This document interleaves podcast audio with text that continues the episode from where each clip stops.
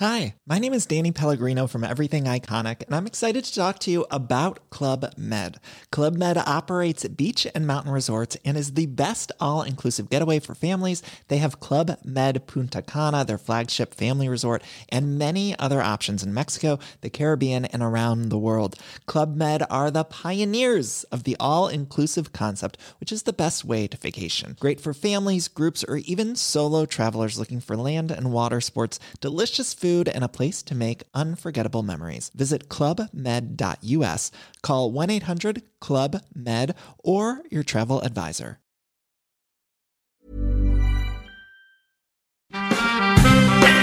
Una casa en forma de alebrije, una feria de cómics y una fiesta con cientos y cientos de tamales de distintas recetas son algunas de las opciones para este fin. El propósito de que esté yo aquí en el podcast de la guía del fin de semana. Mi nombre es Ariana Bustos Nava, la señorita etcétera, y les sugiero quedarse porque esto se va a poner muy sabroso. La guía del fin de semana, con la señorita etcétera.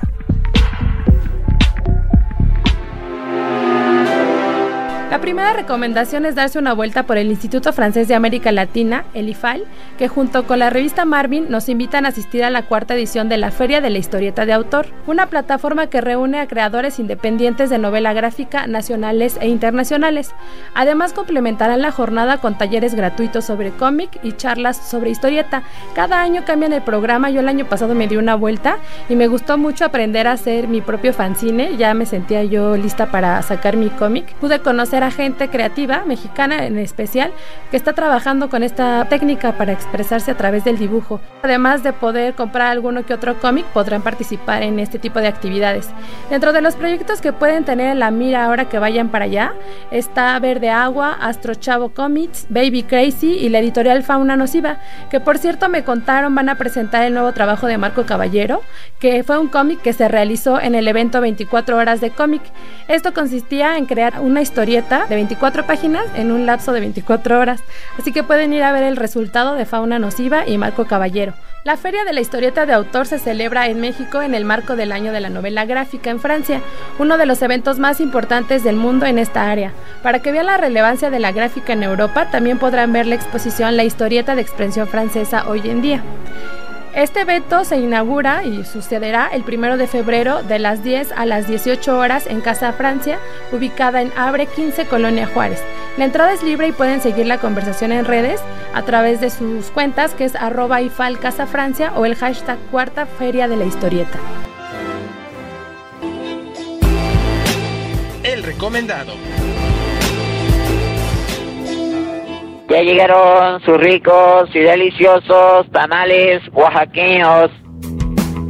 ¿Y por qué no podíamos dejar de lado un evento tan importante para los mexicanos, sobre todo para los dragones como yo y como muchos de ustedes? Esta ocasión tenemos como recomendada a la subdirectora de Planeación y Contenidos del Museo Nacional de Culturas Populares, Ariadna Patiño. Ella nos contará de un evento clásico que se realiza en el museo, nada más y nada menos que la Feria del Tamal. ¿Nos podrías contar un poquito desde, desde cuándo se realiza y cuántos productores participan? Sabemos que son más de 50. la feria ya esta es su edición número 28, pues ya tiene algunos años ya en el museo, es una de las ferias más tradicionales de, de Coyoacán. En esta ocasión contamos con la participación de 55 productores y son de 16 estados de la República y 8 países de Latinoamérica. Esta tradición comenzó ya hace pues algunos años, como ya mencioné, eh, principalmente con la directora eh, Cristina Payán, que fue una de las fundadoras del, del, museo, se conjuntó un poco con dentro de los objetivos que el mismo museo tiene en apoyar a los productores y a los artesanos de México, ¿no? Para pulsar y difundir lo que se hace y que se conozca también un poco más sobre esta cultura alimentaria tan vasta que tiene en México y pues bueno, uno de nuestros principales productos que se consumen son los tamales, ¿no? Muchas veces también desconocemos que hay una gran variedad en muchos de los estados de la República y bueno, como comenté, hacia Latinoamérica también podríamos desconocerlo. También cuál es la función que tienen, ¿no? Desde cuándo se empiezan a comer, por qué hay esta tradición. Y eh, sabemos que desde tiempos de la época prehispánica ya se acostumbraba a realizar este alimento eh, en alguna festividad y principalmente relacionados con el inicio del ciclo agrícola. Está súper bien porque además de relacionarlo, bueno, con la Candelaria y después de la rosca y esto, creo que la feria que ustedes promueven tiene como esa trascendencia de como hablábamos en la cuestión pues agrícola, la tradición prehispánica y pues conocer cómo está, pues ha evolucionado, pero también, bueno, ha permanecido en las recetas que podemos probar en la feria, ¿no? Exactamente, o sea, y muchas veces van a encontrar aquí algunas innovaciones. El año pasado, este año creo que no lo vamos a tener, pero en Chiapas hay una cantidad eh, muy pasta de sabores de tamales, incluso hay había unos de iguana. Entonces, como pueden ver, los ingredientes de pronto son cosas que no nos podríamos también imaginar, ¿no? Ya con el paso de los años, pues algunos productores pues también van innovando y experimentando con ingredientes tradicionales. Y en Latinoamérica, pues hay muchos de la gente que también se presenta, algunos ya tienen tiempo viviendo en México y entonces ya le adicionan algún toque mexicano, ¿no? Como el chile, porque en Latinoamérica pues no se acostumbra en varios países pues comer este producto. De las razones por las que también quisimos recomendarlos para este fin aquí en la Feria del Tamal dentro del museo es porque también podemos probar, como decías, de otros países que sé por ahí que habrá propuestas como de Perú, Honduras, Nicaragua, ¿no? O sea, se, se amplía todavía más las opciones que tenemos para comer tamalitos. Así es, sí, también como dices, los Guatemala, Venezuela, ya son como de los países más tradicionales que también se han venido presentando en estas ediciones de la feria. Y bueno, un poco también la intención, incluso desde el año pasado, es que no solamente la gente venga y vea la variedad de los tamales y venga a comprarlos y a consumirlos, sino también que entienda pues todo este trasfondo que pues junto con la feria va a estar acompañado de actividades paralelas como son conferencias, talleres para toda la familia y también, bueno, conciertos. Nos interesa mucho que también eh, la gente pueda entender la importancia de esta alimentación, pero como la base que tiene, que es el maíz, ¿no? Y que con el maíz pues se elaboran infinidad de productos. ¿Podrías contarnos como algunas actividades destacadas que complementan la feria? Ya lo mencionabas más o menos en qué consisten, pero como un poquito más específico. Sí, este, a partir de mañana vamos a tener talleres para la familia, son a la una de la tarde, un taller de elaboración de muñecos de totomostle, que es la hoja del maíz ya seca, ¿no? Se prepara y se pueden elaborar pues algunas eh, artesanías que también a lo largo de la República artesanos las aprovechan la hoja y hacen algunas figuras también con este material. También tendremos un taller de recetario donde después va a haber como una variedad de recetas de la República Mexicana que la gente se puede llevar impresas. Nuestras actividades todas son gratuitas. Si vienen, vengan también con un poquito más de, tiempo anticipadamente para que alcancen lugar, ¿no? Porque luego, bueno, al ser gratuitas hay mucha gente que se interesa y pues solamente podemos atender a un cupo limitado. Digo, aunque no vamos a dejar de dar la atención, pero para que también tomen sus precauciones. Vamos a tener también cine enfocado también en el maíz. Va a haber cortos a las 12 del día y el miércoles coincide con la noche de museos, que bueno, para nosotros es muy importante también porque todos los museos de la Ciudad de México participan. Ese día tendremos abierta la feria hasta las 10 de la noche y se va a presentar el documental El maíz en tiempos de guerra a las 7 de la noche con su director. Entonces, bueno, pues esperemos que, que también, si tienen interés, nos puedan acompañar. Ya sea el sábado y el domingo, más bien tendremos, les decía, actividades musicales, conciertos con música tradicional. Y vamos a cerrar el domingo eh, a las 7 de la noche con una presentación del grupo, bueno, el quinteto, la Milpa, que también van a hacer una representación de danza, de sotavento y un coro eh, enfocado en la cultura del maíz y la cosmovisión. Asimismo tenemos una pequeña exposición, es muy muy pequeña, son unas cuantas piezas que son del acervo del museo y está dedicada a la producción del, del maíz, ¿no? Desde su cosecha hasta los productos que con ella trae, ¿no? Y ya por último, este, las conferencias las vamos a tener a partir del 29, también a las 5 de la tarde, todos los días, o sea, del 29 al al 2 de febrero va a haber conferencias relacionadas con pues tanto los productores como algunos específicamente con la cosecha. La milpa también va a ser otra. También sé que van a estar vendiendo ahí eh, bebidas para acompañarlos y eso también lo hace más rico porque no son bebidas que podamos encontrar comúnmente pues en la ciudad tan seguido, ¿no? O sea, tiene como este match entre el tamalito y lo que vamos a poder probar de otros estados, ¿verdad? Claro, sí va a haber este también, bueno, lo típico café, atole, ¿no? Y este algunas otras bebidas que acompañan, por ejemplo, en estados como Chiapas, que también se utilizan que son este pues más tradicionales. Ahorita se me acaba de olvidar el nombre, pero este sí sí hay bebidas, también va a haber aguas que también son de distintas regiones de la República, por ejemplo, en Yucatán que se se toma el agua de chaya, también está acompañado. Pues además es importante también decirle a nuestro público, bueno, a los que nos vayan a visitar, que pues estamos promoviendo también, este es un museo ecológico, entonces les sugerimos que traigan sus recipientes, eh, aunque bueno, aquí se va a poder consumir, si quieren llevarse ¿no? Eh, algún producto, pues que traigan sus toppers y recipientes de bebida para evitar consumir lo menos que podamos desechable, ¿no?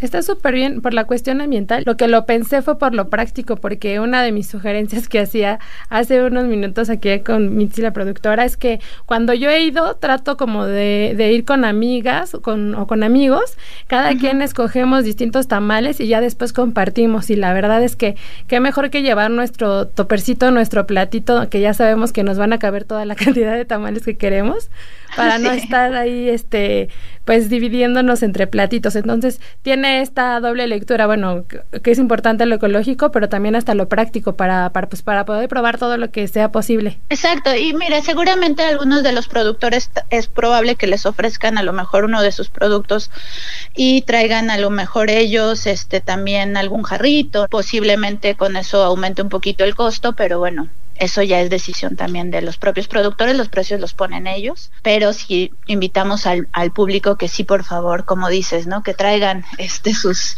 sus utensilios y será mucho más fácil también para nosotros porque, bueno, pues la cantidad de basura que se genera también es considerable. Súper, Ariadna. Oye, nada más para recordar bien las fechas, ¿nos puedes decir, va a estar hasta el 2 de febrero y en qué horarios? Empezamos el día 28 de enero, martes, eh, abrimos desde las 10 y cerramos a las 8, el horario es de 10 a 8 de la noche hasta el 2 de febrero. En ediciones anteriores les he sugerido asistir a desfiles de alebrijes o exposiciones donde ellos son los protagonistas. Bueno, pues como no me canso de sugerir cosas con alebrijes, esta vez tengo una recomendación relacionada con estos seres fantásticos, pero muy distinta. Se trata de la posada Alebrije Dream Room. Esto sucederá en el Papalote Museo de Niño y es una instalación gestada por la empresa de reservas de alojamientos Booking, este espacio de Chapultepec y elaborada por el colectivo de artesanos Art Sumex, es Art Sumex, así separadito, pero lo escriben junto, es que este se lee un poco raro. Ellos son de Tultepec y seguramente lo recuerdan porque ellos son los que han llevado a Alebrijes a recorrer distintas partes del mundo. Estuvieron por ahí por, por París. Además participan en el desfile de Día de Muertos y todo lo que tenga que ver con Alebrijes tienen algo ellos ahí. Eh, metieron un poquito de mano. Bueno, lo que verán en esta posada es una enorme pieza de cartonería que tiene en su interior un espacio habitacional que aunque ya está rentado, porque ya pregunté si podía alojarme ahí, ustedes podrán recorrerlo a modo de exhibición. ¿Se imaginan esa sensación de estar dentro de un alebrije? Me contaron que mide cerca de 10 metros y que además está decorado con técnicas artesanales como el arte huichol y la talavera. Y obviamente está hecho a mano, entonces va a ser impresionante poder entrar ahí. Es como si estuvieras adentro de una piñata, no, no sé cuál será la sensación, ya lo, ya lo averiguaremos. Su forma está inspirada en distintos animales mexicanos. La cabeza va a ser una iguana de las costas del Pacífico, las orejas de los venados del norte de México, algunas alas viajeras de la mariposa monarca y la cola de ballenas que emigran a playas mexicanas en Baja California, entre otros aspectos que me parece que van a estar interesante verlos en vivo. La posada Lebrige Dream Room se abrió al público el 29 de enero y culmina el 1 de febrero. Esto sucede, como les decía, dentro de las instalaciones del Papalote en la segunda sección de Chapultepec, ahí en Constituyentes 268, en la colonia Daniel Garza. Sí tiene costo la entrada al Papalote, a la entrada a la instalación no, pero pues tienes que pagar para entrar al Papalote, ¿no? Lo que sí me dijeron y les doy como tips si me están escuchando y dicen que, que lo vieron en la agenda de la señorita, etcétera, y la agenda del fin de semana, les van a hacer un 2 por 1 entonces fue lo que pude conseguir, amigos. Espero que aprovechen y vayan a ver esta posada que ya pinta fantástica desde solamente leer en qué consiste. Si quieren saber más información, les, les recomiendo seguir las redes. Van a estar moviendo imágenes y datos en hashtag alebrigebooking. El recomendado recomienda. Y en la sección del recomendado recomienda, continuamos con Ariadna Patiño, subdirectora de Planeación y Contenidos del Museo Nacional de Culturas Populares. Quisiéramos saber, Ariadna, si nos podrías contar de otras actividades o exposiciones o eventos que podemos ver y asistir en el museo durante el año.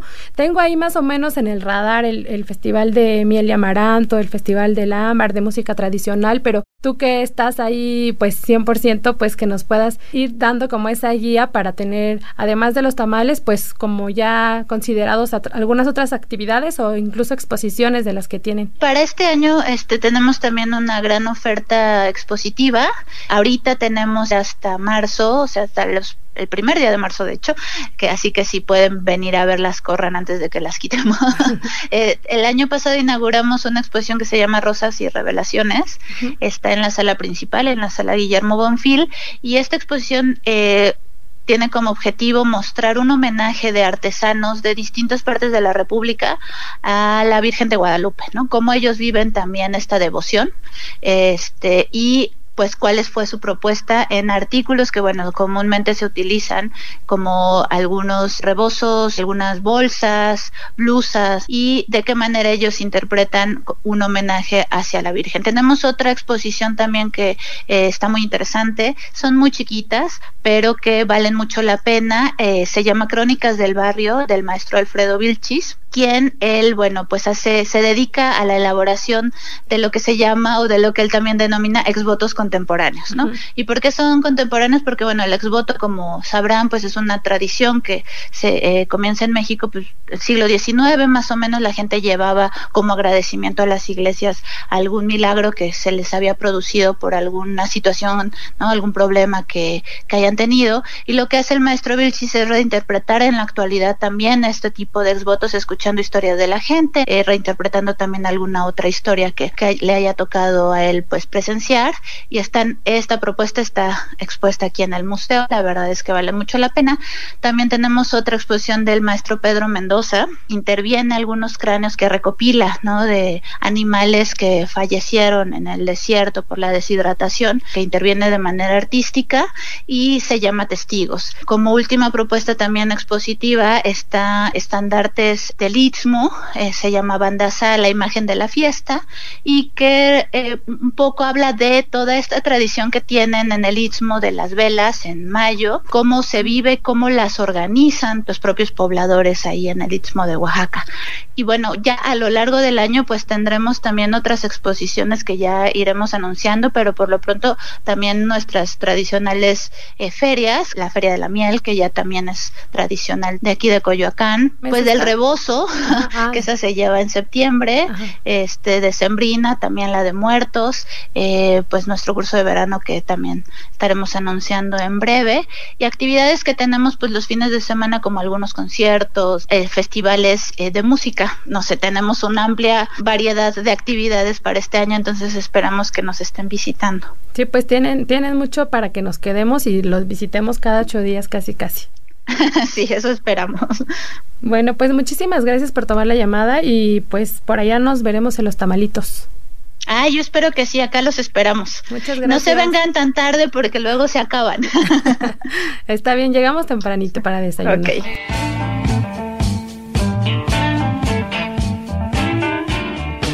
Así llegamos al final de este podcast. Luego de tantas sugerencias ya no tienen excusas para decir que no hay nada que hacer en la ciudad. Si ustedes tienen en el radar más eventos, pueden compartirlos conmigo en redes. Me encuentran como la señorita etcétera en Facebook, Twitter, Instagram y bueno, por donde me pongan la señorita etcétera ahí voy a aparecer un poco spam, pero ahí voy a estar. Y antes de apagar el micrófono, dos cosas más. Primero quiero agradecer a la productora Mitzi Hernández que siempre nos apoya a que quede muy bonito este podcast y no se noten tanto mis errores. Y segundo, quiero recomendarles darse un tiempillo para escuchar todos los podcasts que nacen desde la Organización Editorial Mexicana. Por ejemplo, uno de mis favoritos que es el de Es en serie. ¿Es en serie? ¿Es, es en serie?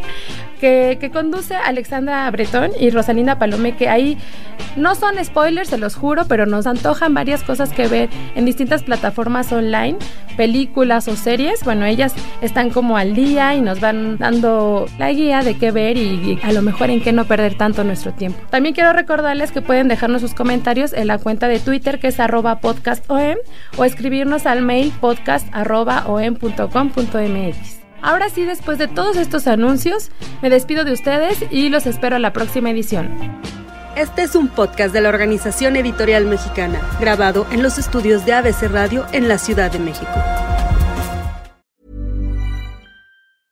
Hi, my name is Danny Pellegrino from Everything Iconic, and I'm excited to talk to you about Club Med. Club Med operates beach and mountain resorts and is the best all inclusive getaway for families. They have Club Med Punta Cana, their flagship family resort, and many other options in Mexico, the Caribbean, and around the world. Club Med are the pioneers of the all inclusive concept, which is the best way to vacation. Great for families, groups, or even solo travelers looking for land and water sports, delicious food food, and a place to make unforgettable memories. Visit clubmed.us, call 1 800 Club Med, or your travel advisor.